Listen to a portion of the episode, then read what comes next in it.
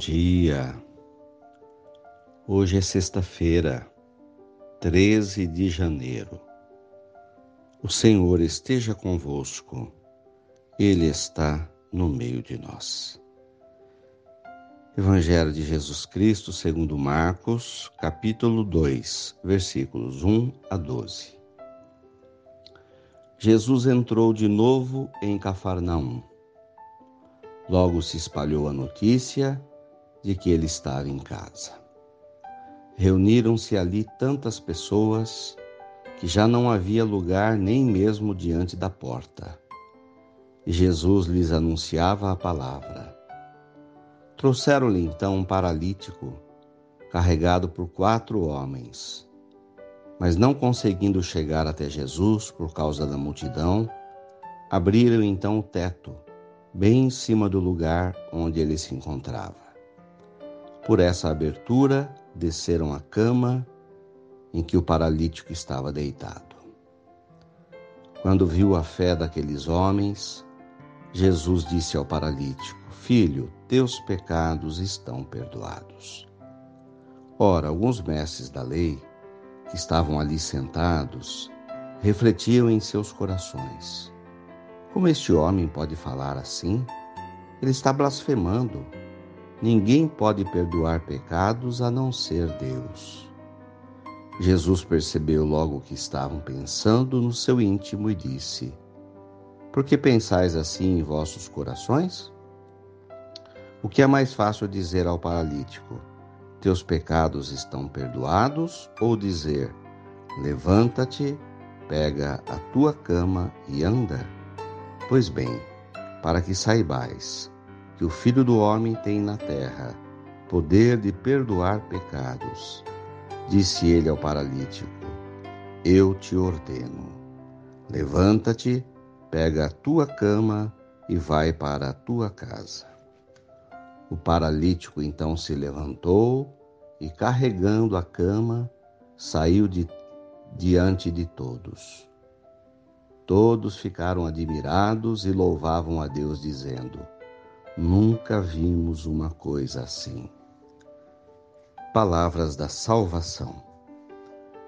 Glória a vós, Senhor. O evangelista Marcos nos apresenta o poder da fé.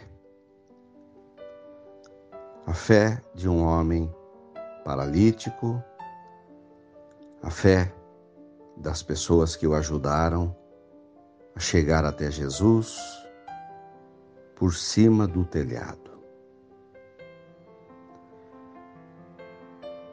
As doenças na cultura judaica no tempo de Jesus eram vistas como culpa do próprio doente seria um castigo de Deus por ser pecador.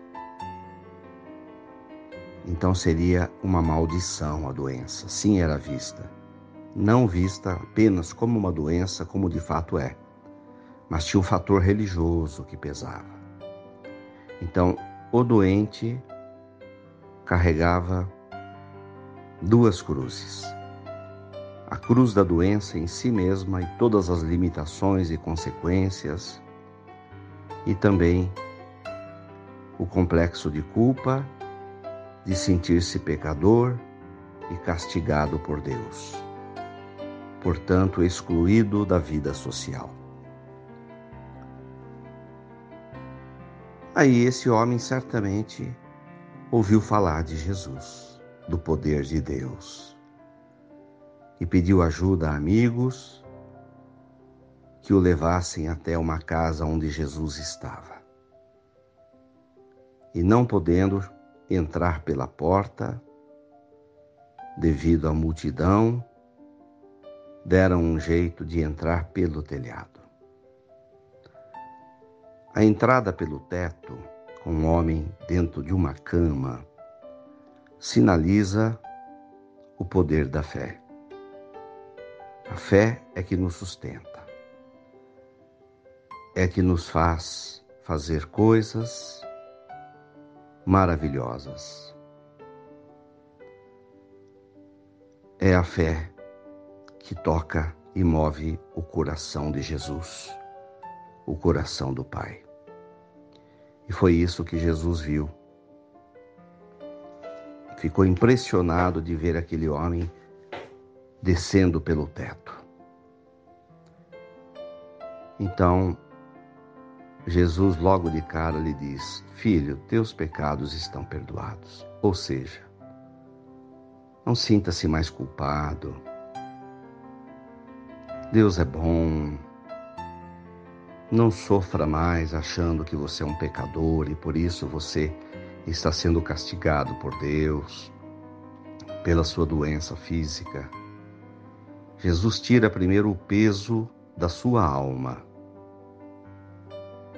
o peso moral de sentir-se pecador.